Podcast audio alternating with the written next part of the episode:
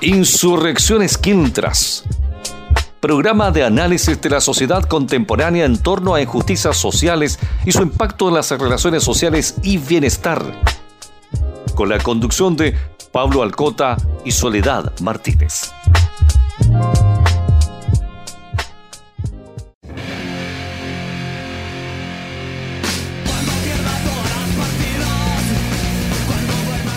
Bienvenidas al programa Insurrecciones Filtras, un programa pensado para conversar, dialogar respecto a lo que ha ocurrido, lo que está ocurriendo en nuestra sociedad contemporánea.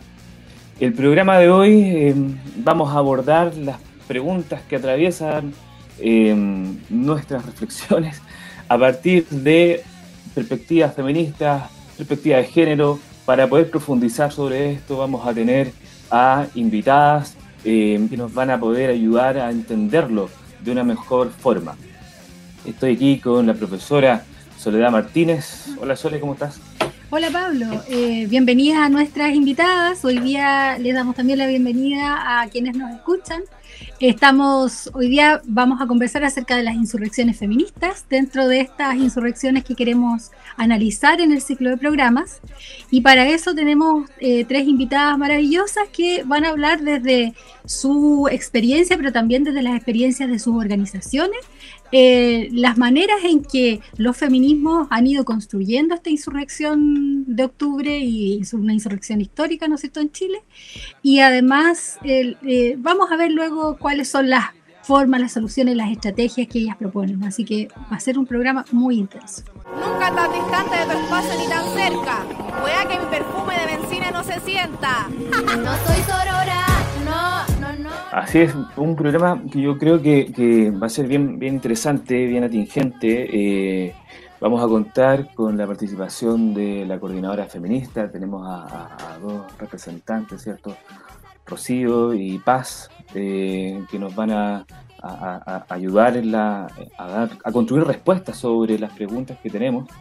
Eh, y a su vez también con María Angélica Benavides, doctora en Psicología Social y representante también de la Sociedad Chilena de Psicología Comunitaria, participe también em, en, el Museo de, la Mujer, ¿cierto?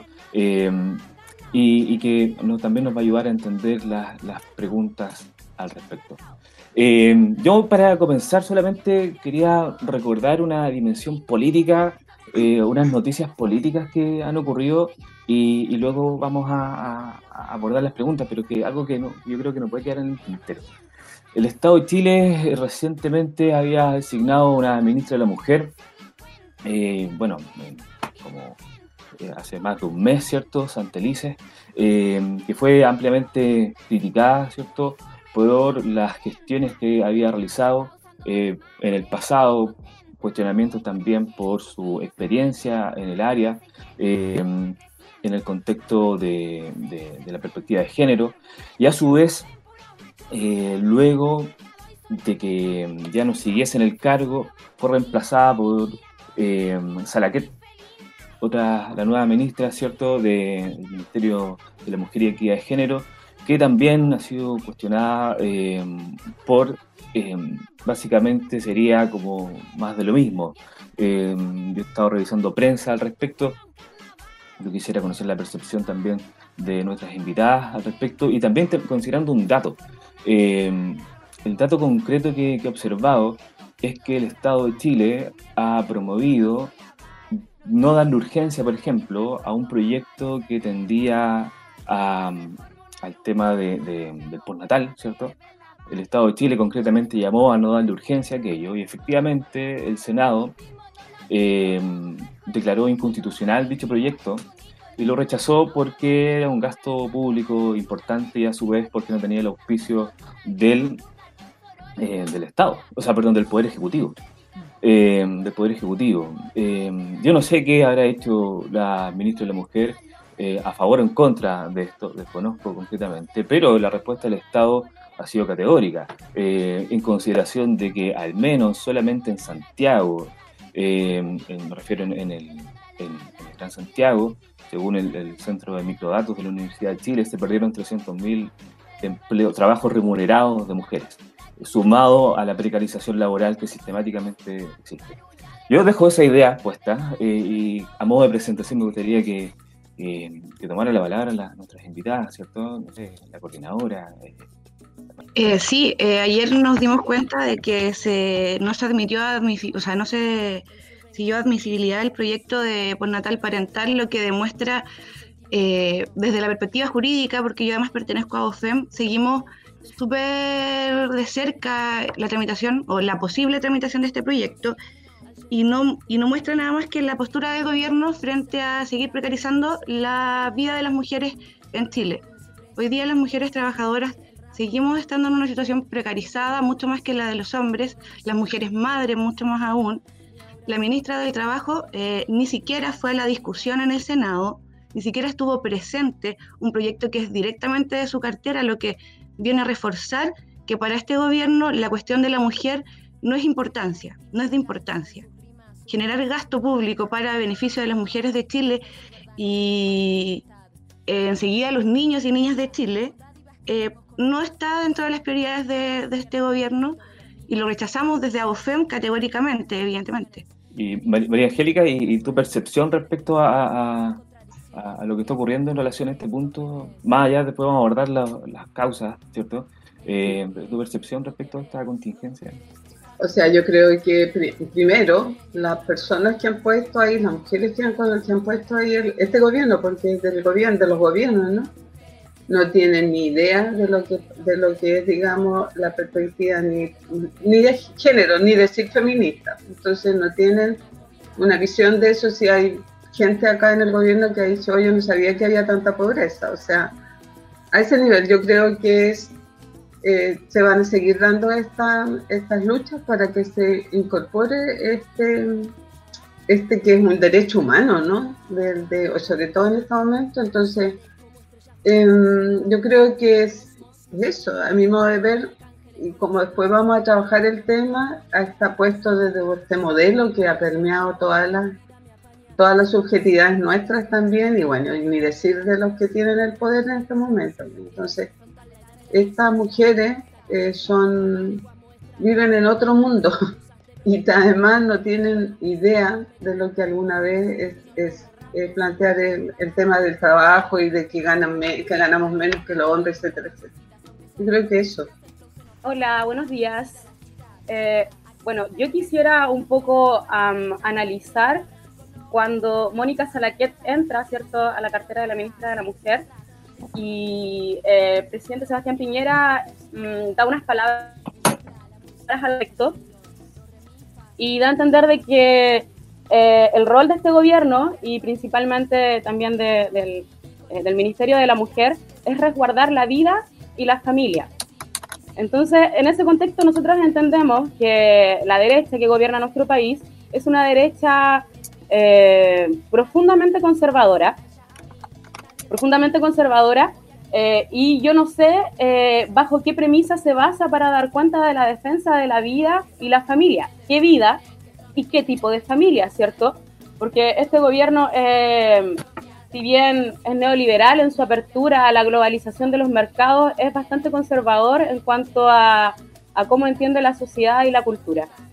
Eh, en este sentido, nosotros entendemos que no tenemos un gobierno y no tenemos una ministra que protege a las mujeres y la condición de violencia estructural en la cual nosotros vivimos cotidianamente. Entonces, en ese contexto, claramente nosotros no podemos esperar que un gobierno como este hoy en día venga a proteger a las mujeres, madres y también a la infancia, a la primera infancia, en un contexto de estado de catástrofe eh, a nivel nacional. Entonces, en ese sentido no nos extraña que tengamos un Ministerio de la Mujer que ni siquiera se aparece cuando están legislando sobre la protección de las mujeres y, y, niños y niñas en este contexto. Entonces, ¿cuál es aquí quizás es el aprendizaje de nosotras como mujeres organizadas, feministas? Es dar cuenta de que simplemente no podemos esperar nada, absolutamente nada, de un gobierno ultraconservador, ¿cierto?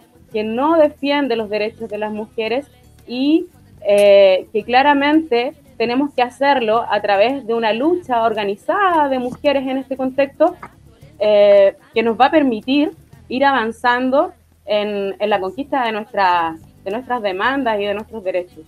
Bien, gracias eh, Paz y gracias por el análisis. El tema que pone Pablo sin duda es eh, una más de, de, las situaciones de continuo que nos han hecho levantarnos como feministas desde octubre y desde mucho antes, ¿no? Entonces, son, son situaciones que eh, la coyuntura nos va mostrando por qué es necesario un movimiento feminista y por qué es necesario que salgamos y, estemos constantemente haciendo nuestra crítica feminista. ¿no? Em, bien, eh, muy interesante, vamos a pasar al siguiente bloque y antes de eso les vamos a invitar a escuchar un tema muy contingente de nuestra querida Anita Tijoux, eh, que es antipatriarca, Así que vamos con ese tema y a la vuelta partimos con el segundo bloque.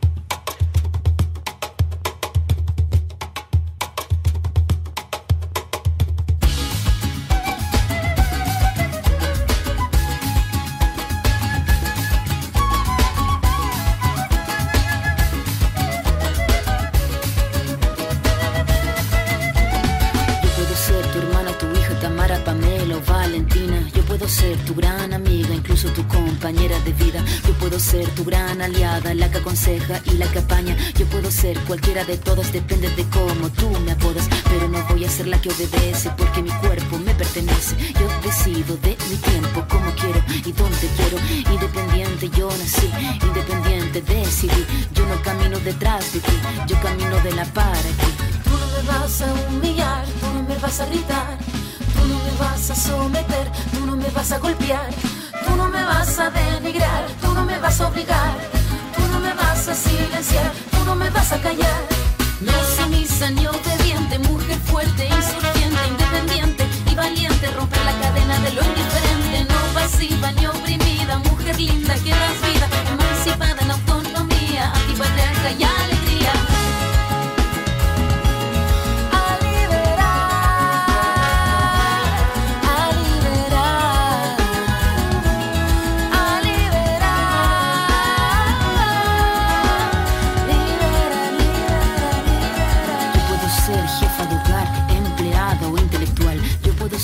Protagonista de nuestra historia y la que agita la gente, la comunidad, la que despierta la vecindad, la que organiza la economía de su casa, de su familia.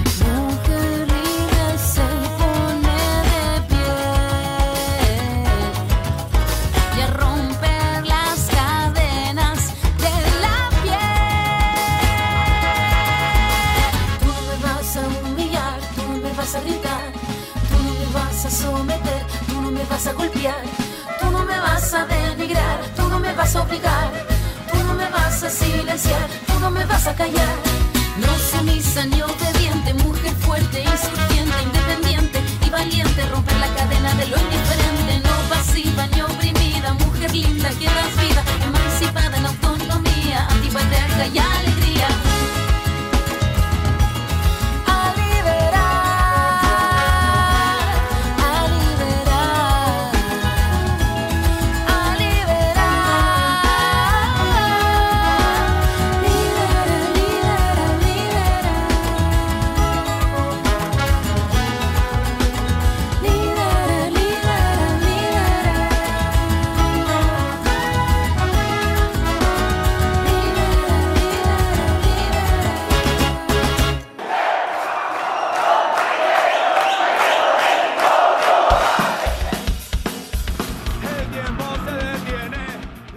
Regresamos entonces a este capítulo de Insurrecciones Filtras.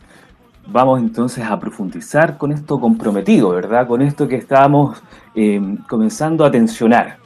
Acá, la verdad, de idea se trata de hablar, plantear nuestras ideas de manera totalmente libre. Nuestras invitadas van a dar ejercicio a dicha práctica y a partir de unas preguntas, básicamente una pregunta. En este contexto entonces quiero preguntarles para abrir el diálogo, según la perspectiva que han tenido, según la trayectoria, las vivencias y experiencias que han podido conocer eh, desde sus distintas organizaciones eh, sociales, eh, ¿qué originó? ¿Qué originó el, estallido? ¿Cuál es, ¿Cuál es la lectura que hacen respecto al estallido? y el, el estallido y a su vez respecto también a la a la, propio, a la propia pandemia. ¿sí? Eh, quiero situar los dos elementos. Ustedes harán las distinciones si que ven distinciones, pero el origen de, del estallido y los alcances de la pandemia. Quiero que se puedan referir al origen, insisto, del estallido y el manejo de la pandemia. Yo creo que el, este, a mi modo de ver y entender, y a modo de ver de muchas de nosotros también, el origen del problema tanto de la revuelta social como hoy, digamos, el tema de la pandemia, los alcances que tiene, que tiene la pandemia y que todavía nos vislumbramos lo que viene después. Eh, a la base de todo esto, y desde muchos años, está, yo creo que hay que nombrarlo este modelo económico neoliberal, ¿verdad? Un modelo que nos hizo creer por muchos años y que todavía hay mucha gente que lo piensa, y pensar también que el tema de la injusticia, el tema de la desigualdad social, el tema del individualismo, fueron parte de los discursos de los inicios de lo que estaba ocurriendo acá, nomás de todo, a partir de la llamada democracia, ¿no? O sea, que no hubieron cambios, no hubieron cambios para nada. El, el, el tema de que eh, cuando llegó la supuesta democracia, siguió el modelo y se, se profundizó además, ¿no? Entonces, se hablaba de un oasis, ¿verdad? Ejemplo para los países latinoamericanos y muchos países europeos también, ¿no?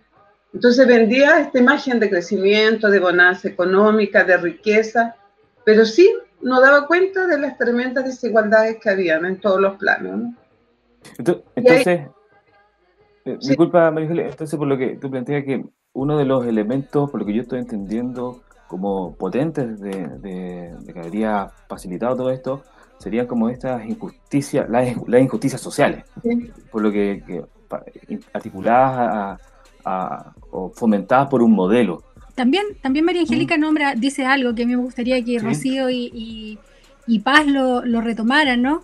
El tema de este discurso de somos un país exitoso y si nos comparamos con el resto de Latinoamérica somos mejores, eh, y entonces partir con una cuenta, una cuenta de, diaria en donde se habla de las catástrofes que están quedando alrededor del mundo y luego se, se habla de las propias cifras un poco para hacer este, este contrapunto, ¿no? Me gustaría que lo recojamos a ver si, si hay una lectura respecto de eso, chicas. Mm, bueno, yo creo que en esa condición eh, siempre quienes están eh, gobernando nuestro país eh, han estado maquillando un poco el cómo se vive la cotidianidad de quienes vivimos acá, ¿cierto? Entonces, en ese sentido, es súper complejo acceder a los discursos del poder cuando entendemos que esos discursos están completamente deslegitimados, ¿ya? Hoy día vemos, por ejemplo, cómo se han manoseado todas las cifras de personas infectadas con COVID. Entonces, en ese sentido, nosotras quienes, eh, quienes vivimos cotidianamente eh, el ser mujeres trabajadoras, ¿cierto? Eh, madres en, en este país, entendemos que ese discurso es un discurso de poder que no está situado en la realidad de nuestra gente. Y cuando el estallido social se levanta, cuando la gente empieza a organizarse, nosotras como mujeres damos cuenta de que llevamos años de lucha respecto de eh, parar las condiciones de precarización en las que las mujeres viven y también las condiciones de violencia, las condiciones de violencia cotidiana, ¿cierto? Porque cuando hablamos de un modelo, de un modelo económico, también hablamos de cómo ese modelo económico es parte de algo mucho más grande, que es una cultura, ¿cierto? Que está cimentada bajo el poder del hombre, y a esa es la que nosotros le llamamos la cultura patriarcal, ¿cierto? Entonces, nosotros podemos hacer muchos cambios de modelo económico, y levantar condiciones de justicia social también, pero si esta condición cultural eh, continúa permeando, por ejemplo, a la infancia en las escuelas, lo que ocurrió hace unos pocos días cuando eh, se denunció que en unas capacitaciones de profesores aún tenemos, eh, tenemos una educación sexista, ¿cierto? que les está enseñando a los profesores que existen diferencias eh, emocionales, físicas, etcétera, entre hombres y mujeres que delimitan sus formas de aprendizaje, eh, estamos entendiendo que el, movimiento feminista tiene una lucha tremenda que dar, no solamente para hacer caer un modelo económico que claramente es desigual y que este sueño, ¿cierto?, de ser como, los mejores de Latinoamérica, eh, se está cayendo a pedazos, también entendemos las mujeres que hay una cultura que hay que atacar, que es la que principalmente a nosotros nos mantiene en condiciones de violencia eh, y desigualdad. Comparto justamente el, punto y, a su vez Rocío creo que también quiere, plantear algo, ¿cierto? Eh, sí, recogiendo un poco lo que dicen todas las invitadas o las dos invitadas que han hablado, me parece que eh, esta venta de Chile como el país exitista, eh, el mejor alumno del modelo que nos impusieron luego de la dictadura o durante la dictadura y se profundizó, claramente está basado en esos números, como lo mencionaba Paz, números maquillados, eh, índices que no tienen correlación con la realidad concreta de la ciudadanía y que bastaron dos meses o tres meses de pandemia para demostrar la inseguridad laboral, la inseguridad social en la que se encuentran todas las chilenas y los chilenos. Y esto demuestra que efectivamente las políticas públicas que a la larga se han ido implementando eh, tienen como, como centro efectivamente seguir reforzando el modelo y es lo que el movimiento feminista se viene hace tiempo eh, cuestionando diciendo, espérate, no, este modelo no es el que nos acomoda, no es el, no es el modelo que nos permite ser un poco más libres, eh, nos oprime. Y no solo, como decía La Paz, efectivamente tenemos que eliminar o cambiar el modelo, sino que tenemos que también cambiar nuestras prácticas. La, efectivamente, eh, no es solo el modelo, pero este modelo sí está casado con esta cultura patriarcal y que esa es la diferencia que tiene el movimiento feminista con cualquier otro movimiento social, a mi parecer, porque nosotros ponemos en cuestión no solo el modelo, sino que también la cultura patriarcal, las formas de relacionarnos, y eso ha sido eh, algo que se ha visto a nivel internacional. Por eso tenemos un carácter, o tienen carácter tan internacionalista este, este movimiento feminista, porque tenemos muchas similitudes con muchas mujeres de distintos países que a lo mejor en lo social o en, en, su país el modelo no está tan profundizado, pero sí la cultura patriarcal la sigue oprimiendo. Entonces, las nuevas formas que plantea que plantean las feministas, que, las, que planteamos de relacionarnos, de vincularnos como sociedad, son las que debiéramos recoger y que se han planteado desde el estallido social, desde este despertar que tuvo Chile, y por qué fue tan importante el 8M, por qué es tan importante lo que tenemos que decir las mujeres, tanto en la calle, pero también en las esferas de poder. Por eso es importante que mujeres que, y aquí vuelvo un poco al tema anterior, que mujeres con capacidades tanto técnicas como visión de género, eh, lleguen al poder, porque podemos llegar muchas mujeres al poder, pero si no existe esta perspectiva de género para aplicar las políticas públicas, para idear políticas públicas, entonces no va a haber una gran diferencia o no la vamos a sentir las mujeres y hoy día efectivamente las mujeres y la infancia somos las más precarizadas. Ok, de acuerdo. Entonces, eh, no sé, María Angélica, ¿tú quieres eh, a lo mejor tomar lo que han dicho las contertulias? Sí, plantear igual, eh, chiquilla, porque aquí todo el mundo es más joven que yo, que hay una memoria colectiva de, las luchas de las mujeres desde mucho antes, digamos, de mucho antes. Antes, claro, no nos llamábamos porque había todo una, un, o sea, éramos demoníacas y hablábamos que éramos feministas, por ejemplo, hace muchos años atrás. Pero acuérdense que eh, seguramente sí han leído que a partir del golpe de Estado las mujeres fueron las primeras en salir a las calles buscando a sus familiares. Y ahí se fueron, salieron del espacio privado al público, se fueron politizando. Nuestras madres, por ejemplo, abuelas, etcétera, ¿me entiendes? Y que muchas de ellas están vivas todavía y siguen trabajando desde lo político y desde lo social, o sea, salieron ya. Está esa memoria. Pero hoy día, así como lo que ustedes dos planteaban, Paz y María Paz, ¿verdad? Y Rocío, tiene que ver con, también con que hay una cultura que hay que empezar a cambiar y yo creo que se ha ido dando. Esto que ustedes estén organizadas, que nosotros estemos organizadas, que se, se planteen los medios de comunicación en, este, en esta radio, qué sé yo, tiene que ver cómo vamos eh, desnaturalizando lo que está súper naturalizado, ¿verdad? Y, y también desde las universidades, desde el mundo de la academia y del mundo estudiantil. O sea, es un trabajo que tenemos todavía que dar muchísimo. O sea, hay universidades que ya estamos trabajando el tema del feminismo, el tema del género, el tema del patriarcado, el tema de nueva masculinidad, no sé, hay un montón de, hoy día desde la academia, por ejemplo, y hay que, hay que, hay que posicionarse. Esto fue la lucha que hicieron las mujeres en, lo, en, el último, en el mayo feminista, ¿no? Desde ahí empezó cuando vieron las mujeres autoconvocadas, se toman, ahí surge todo esto colocado sobre la mesa y la universidad empiezan a cambiar. Va, entre comillas, alguna, ¿no? Pero yo creo que sí está dando ese cambio tenemos una memoria feminista y una memoria feminista de ancestras, ¿no? Que, que parten hace mucho, mucho tiempo este tema. Y bueno, podríamos decir que este grito patriarcado y capital, alianza criminal, este grito que se escucha en las calles ¿no? cuando salimos las feministas, es bastante eh, una síntesis de lo que hemos conversado. Bien, eh, ahora eh, la coordinadora feminista de Chillán nos ha propuesto una canción, así que las dejamos a ella para que la presenten. Súper. Hay una, un grupo de música argentina llamada Feminas y hay un tema muy bonito ahí que se llama mi propio parto. Y yo creo que en estos tiempos de crisis estamos todas variando, eh, variándonos nuevamente a nosotras mismas.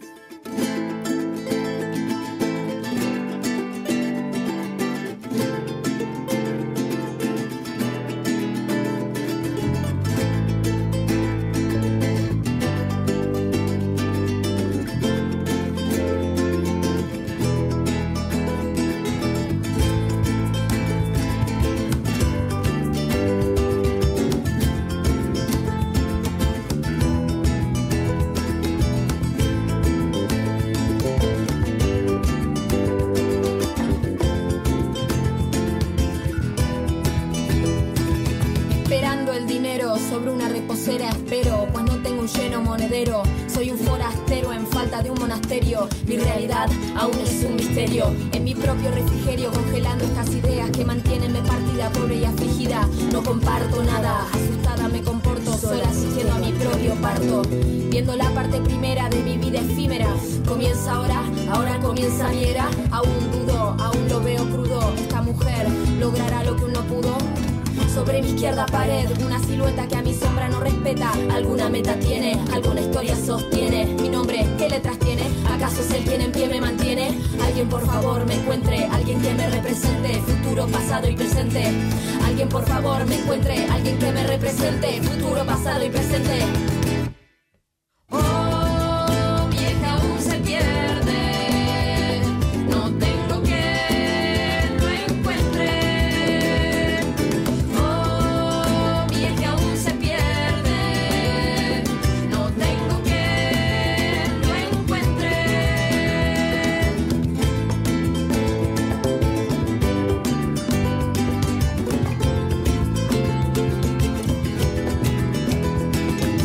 alguien certifique mis respuestas. ¿Acaso es cierto estar despierta? Alerta sobre un mantel gigantesco, siendo presa del grotesco. Abro mi boca y reconozco inicia donde pertenezco. Falsas bebidas y frutos viejos. ¿Acaso es este mi alojamiento? Un concurso de silbatos salivando el idioma del reconocimiento. ¿Acaso acá es donde nació mi cuerpo? Culpo al deseo, culpo a lo que es por lo que no es, culpo al encierro, culpa que no es lo que debe ser y viceversa, a quien por no callar conversa. Discúlpome a mí misma por lo mismo, por conversar, no convencer, por la duda, ciego verso que continúa, continúa, continúa, continúa. Alguien por favor me encuentre, alguien que me represente, futuro, pasado y presente. Alguien por favor me encuentre, alguien que me represente, futuro, pasado y presente.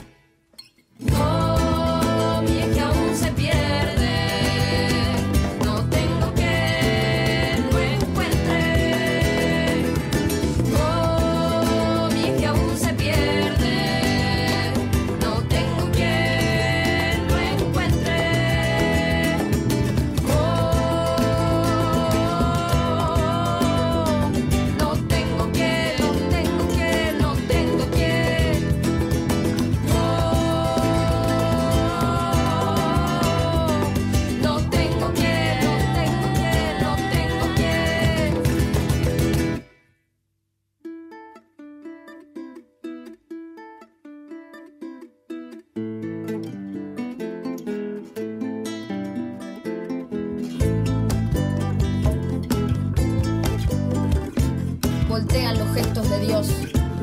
Adiós creencias. Adiós conciencia. Vuelco sin descendencia sobre la piel de la decadencia. Familiarizándome con el barro. Riego letras en el patio. Barro de nombres en el barrio. Hierba del destierro. Tierra del desarraigo. Tierra del desarraigo.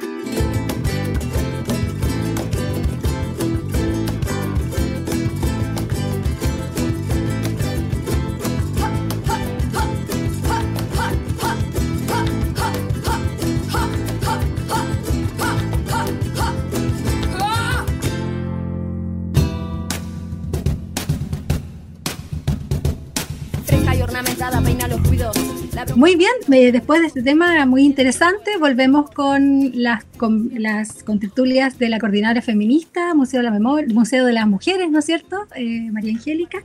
Y les vamos a plantear nuestra, porque esta es nuestra sección Catarsis Saludable, donde hablamos acerca de nuestras propuestas, ¿no?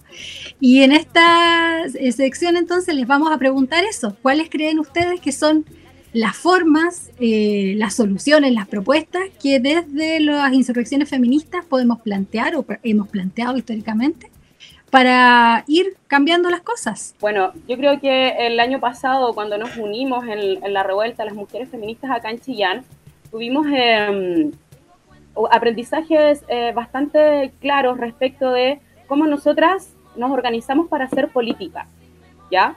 Yo creo que nuestra primera militancia como mujeres está en el movimiento feminista, primero y ante todo.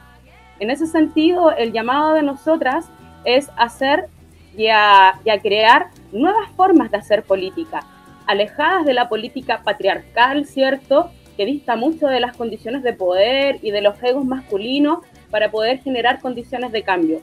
En ese sentido, es muy importante que como mujeres nos continuemos organizando y vayamos fundando estas nuevas formas de hacer política, eh, lejos de los dispositivos de poder eh, que finalmente terminan generando eh, una competencia dentro de los mismos espacios políticos, ¿cierto? al reproducir como estas condiciones patriarcales de, de hacer política.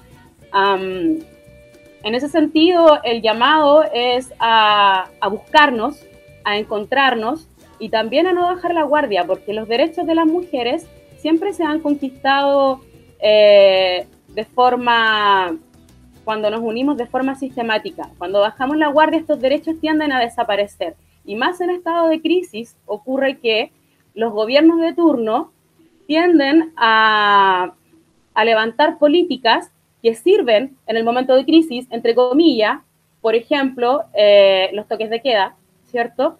Pero estos lamentablemente se continúan perpetuando luego que los estados de crisis eh, pasan. ¿Ya? Entonces, hoy en día, por ejemplo, no se les permitió a las mujeres feriantes trabajadoras en Chillán continuar con su trabajo debido a la pandemia, pero eh, esto va a continuar y esto seguramente va a continuar todo el invierno y seguramente va a llegar la primavera y va a continuar, ¿ya? Y esto porque ellos instalan sus políticas eh, en estados de crisis y estas políticas luego continúan. Y esto se da cuenta mmm, si hacemos revisión del mundo, ¿cierto? Luego de guerras, por ejemplo, o otras condiciones de catástrofe, tienden a las políticas de cada país a ser cada vez más conservadoras. En ese sentido, solo la organización es la que nos permitirá generar estas condiciones de liberación eh, constante y el acercamiento de nosotras también a otras mujeres que tienen problemáticas muy parecidas a nosotras también. Recordemos que mientras más bajo la línea de la pobreza, eh, son más las mujeres que son dueñas de casa. Y en este sentido, esta crisis golpea fuertemente a las mujeres más precarizadas. Muy bien, lo hablábamos ¿no? en nuestro programa pasado, algo como doctrina del shock, ¿no? Aprovechar estos espacios para restringir aún más las libertades y, y los derechos. Yo muy de acuerdo con lo que plantea María Paz y además que ya muchas de nosotras y de grupo estamos haciendo todo ese trabajo, ¿no? Ya les decía antes que desde la academia, por lo menos, las chicas y las chicos han puesto los temas sobre la mesa y se están llevando a cabo, pero también desde el mundo social. Por ejemplo, hay, es posible que no se llegue a todas las personas, pero yo creo que la mayoría hoy día, yo creo que hay poca gente que no tenga un celular, por ejemplo, ¿verdad? Entonces, el tema aquí es que desde el Museo de las Mujeres, vamos, y eso les voy a enviar el link para que ustedes vean, vamos, estamos organizando una página y que ahí invitamos, chiquillas, la invitamos a ustedes a, a, participar en ella, a enviar cosas, chiquillas de la, de la coordinadora feminista, ¿no? Para, bueno, y también a ustedes para que empiecen a enviar eh, materiales. Tenemos unos encuentros que se llaman encuentros cómplices, donde se trabajan estos temas, por ejemplo, se entrevista a una persona, qué sé yo, y se van trabajando distintos temas. Las crónicas de la pandemia, también para que lo se vea desde que desde el punto de vista de nosotras, las mujeres, lo que está ocurriendo con nosotros, desde las resistencias que tenemos, desde todo lo que tiene que ver cómo hacemos ese trabajo. Pero yo creo que a mí hay una cuestión súper relevante e importante, es el tema de la comunidad en la medida en que nosotros hacemos el trabajo en la comunidad y en lo comunitario, hoy han surgido un montón de iniciativas que eran también de esta memoria colectiva yo de antes, ¿no? Ollas comunes, comprando juntos, qué sé yo, todo el tema de eh, apoyando a las personas mayores que viven solas. Ese trabajo, de ahí uno va, y normalmente lo hacemos las mujeres. Ese trabajo yo creo que va dando cuenta de esta mirada distinta y al individualismo hay que echarlo abajo, ¿me entiendes? Es cierto, este modelo, vamos a ir poco a poco em, haciendo esto distinto, no lo que piden ellos, no como el empoderamiento individual, sino que sea trabajos comunitarios colectivos. Yo creo que eso es vital, ¿no? Entonces, em, yo llamo, y yo creo que ustedes, chiquillas, lo deben estar haciendo ahí también, son parte de de esta mirada nueva, no ni siquiera nueva, porque ya decía yo que es memoria colectiva, de hacer este trabajo comunitario, desde el feminismo también, sí. Muy bien, la comunidad entonces es una solución, la, colectividad, ¿no? Volver a lo colectivo. Rocío. Ambas invitadas ya han mencionado que efectivamente nuevas formas de relacionarnos, la comunidad, tener la solidaridad eh, colectiva y dejar de lado la visión individual, una de las formas de poder dejar atrás este modelo eh, yo creo que también desde la perspectiva del poder público, un cambio de constitución es fundamental. Las reglas de cómo se maneja el poder público y el privado y cómo se relacionan en Chile están mal. Lo hemos visto en pandemia, lo vimos durante el estallido social y es fundamental que, que la ciudadanía completa, tanto mujeres como hombres, se volquen en, en este cambio, en este cambio de la estructura del poder porque si no cambiamos eso, lamentablemente las realidades tampoco van a, van a cambiar mucho. Ya la gente salió a la calle, más o menos el diagnóstico está, está hecho. Entonces, la acción hoy día es efectivamente tomarnos del poder. Y una forma es el cambio constitucional, una forma es el reconocimiento de la labor de las mujeres y la labor de cuidado como fundamental y base de esta sociedad. Por La Paz mencionó lo que se denomina la feminización de la pobreza y efectivamente hoy día las mujeres son las más precarizadas, son las más pobres, son las que tienen peor acceso al trabajo y en peores condiciones. Entonces, si no tomamos en cuenta que Chile es un Estado o una sociedad que está en su base integrada por las mujeres jefas de hogar y que su labor como cuidadoras de la familia es importantísima, entonces no van a haber grandes cambios y ahí el poder público es el que tiene que escuchar a la gente nomás. No queda otra, ellos tienen un mandato que tienen que ejecutar acá quienes de verdad tenemos, tenemos el poder y hay que ejecutarlo somos nosotros, la ciudadanía. Claro, coincido plenamente, coincido plenamente con, los análisis, ¿cierto? Eh, ¿Cómo es que eh, existen el foco en recuperar esta memoria colectiva que apunta hacia un trabajo de lo comunitario o un trabajo que a su vez permite confrontar el individualismo. ¿Cómo se confronta el individualismo según lo que yo recojo de lo que están planteando ustedes?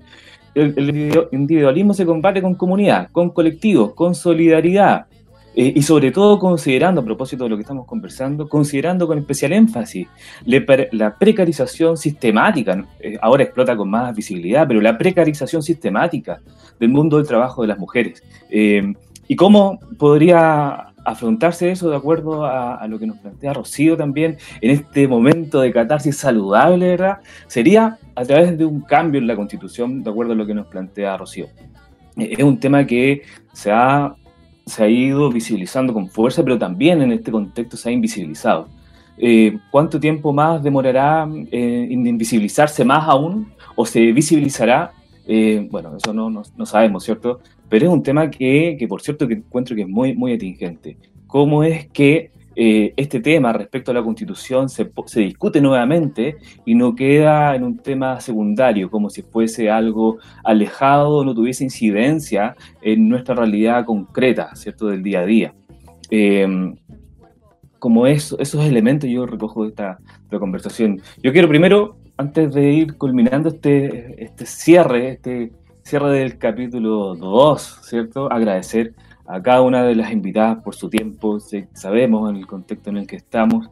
Eh, queremos agradecer a la coordinadora feminista, eh, especialmente a, Paz y a, Rocío, que han podido dar su, su lectura respecto a lo que ha ocurrido a María Angélica Benavides también como parte de la Sociedad Chilena de Psicología Comunitaria, como mujer, eh, parte del Museo de la Mujer, ¿cierto?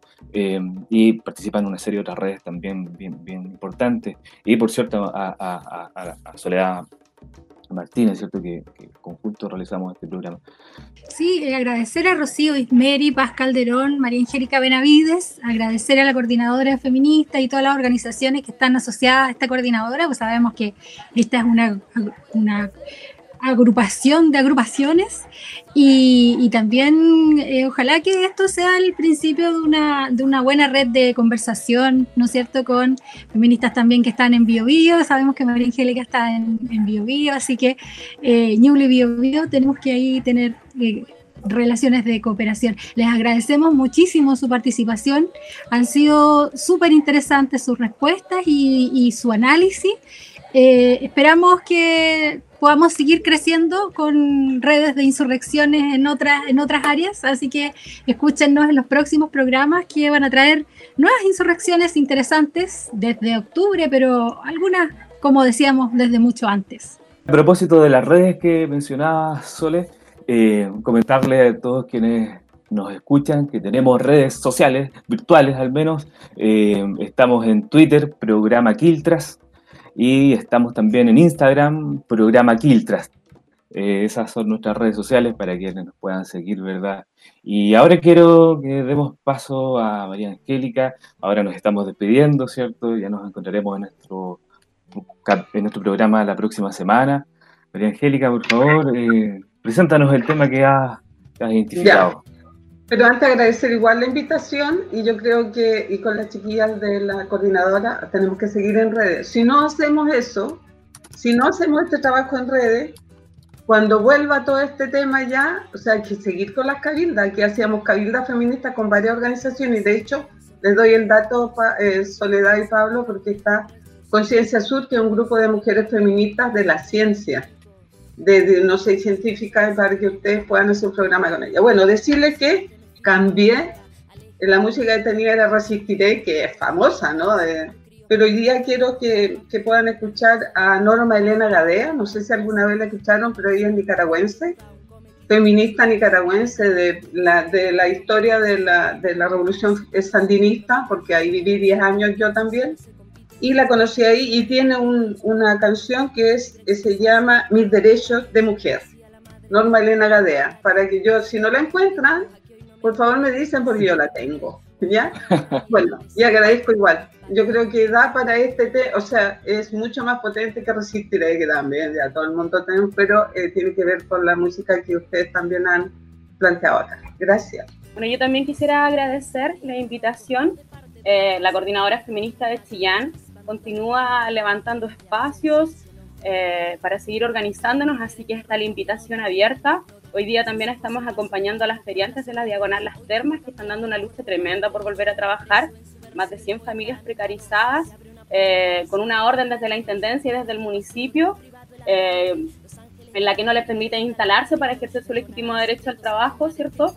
Entonces, la invitación está a que como mujeres también nos unamos a levantar nuevas formas de hacer política y a organizarnos para por fin eh, vencer, ¿cierto? Agradecer la invitación del programa Quiltras. Es importante que los medios independientes recojan la voz de lo que no está en los medios públicos de información. Así que cualquier intento de, poner la voz de, la insurrección o, de la gente o del pueblo organizado se agradece. Así que nuevamente muchas gracias por la eh, invitación a la coordinadora y estamos también eh, dispuestas a cualquier trabajo en conjunto para poder hacer de Chile un país más justo para todas y todos. Muy bien, muchas gracias. Vamos entonces con mis derechos de mujer.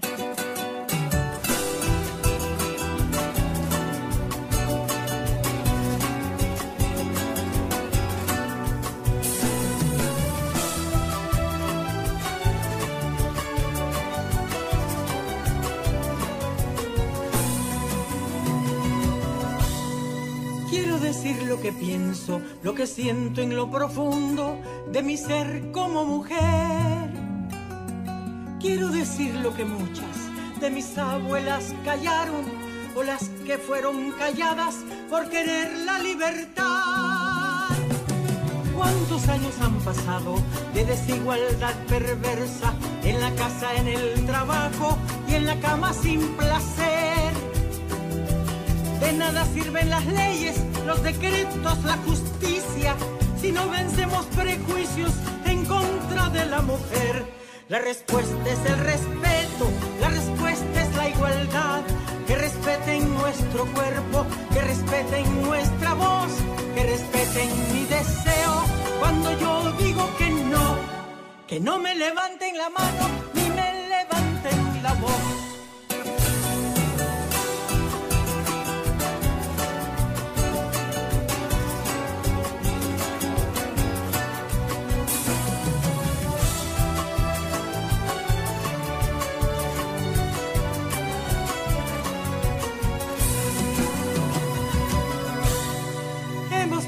Los hijos que los demás han querido con temor al porvenir. Hemos visto pasar siglos, mancilladas desde niñas, abusadas, calumniadas, señaladas ante Dios. Quieren que sigamos siempre en el papel de sumisas, como la mujer perfecta, sonriente, esclava y feliz. Que la escoba la cocina horario ni salario, maltratada es la mujer. La respuesta es el respeto, la respuesta es la igualdad. Que respeten nuestro cuerpo, que respeten nuestra voz, que respeten mi deseo cuando yo digo que no. Que no me levanten la mano ni me levanten la voz. La respuesta es el respeto, la respuesta es la igualdad que respeten nuestro cuerpo, respeten mi deseo cuando yo diga que no, que no me levanten la mano ni me levanten la voz. Exijo que el mundo cumpla mis derechos de mujer.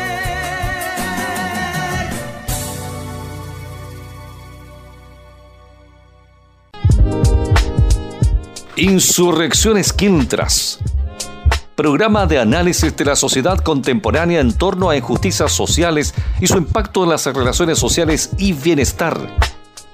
Con la conducción de Pablo Alcota y Soledad Martínez. Las opiniones vertidas en este programa son de exclusiva responsabilidad de quienes las emiten y no representan necesariamente el pensamiento de Radio UPB y la Universidad del Biobío.